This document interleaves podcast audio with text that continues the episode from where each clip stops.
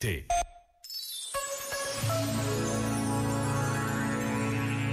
Fidelidade às palavras pode significar que precisamos de as calar e perder no horizonte do silêncio para lhes podermos mais tarde resgatar a alma e o significado.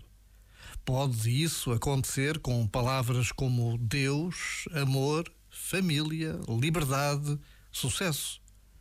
Há palavras tão importantes que merecem que as usemos apenas com a merecida dignidade. E se não somos capazes disso, talvez seja melhor que não as digamos sequer. É porque ainda nos falta autoridade para as dizer de verdade. Já agora, vale a pena pensar nisto.